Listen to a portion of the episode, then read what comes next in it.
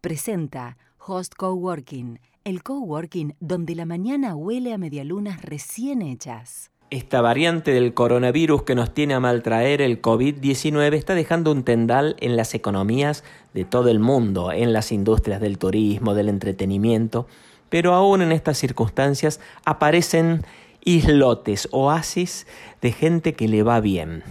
¿Y quiénes sino los abogados? Mira lo que está proponiendo el estudio Poplavsky International Law Offices, que ya ha reclutado en Argentina 700 personas que han sido damnificados por el virus, ya sea porque son familiares de personas que han fallecido o personas que han contraído el virus de una manera más grave o no tan grave, y que se están juntando para demandar a la República Popular China. Sí, al país, a China entera y a la Organización Mundial de la Salud por el esparcimiento de este virus y lo están haciendo ante la Organización de las Naciones Unidas y también ante la Corte Penal Internacional.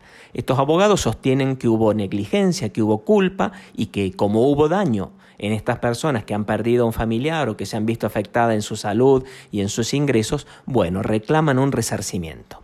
¿De qué plata estamos hablando? preguntarás. Hmm, si has transcurrido la enfermedad con síntomas leves, el estudio Poplavsky cree que podés pedir 200 mil dólares. Si ya estuviste más complicado de salud, entre 500 y 700 mil dólares.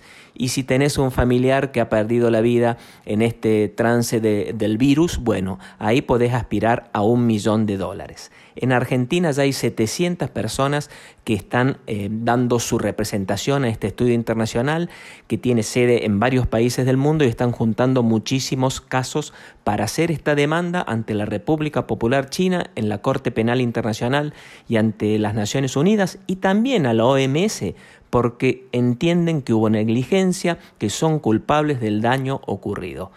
Si la justicia le da la razón, el resarcimiento, dicen, podría estar entre 200 mil y un millón de dólares.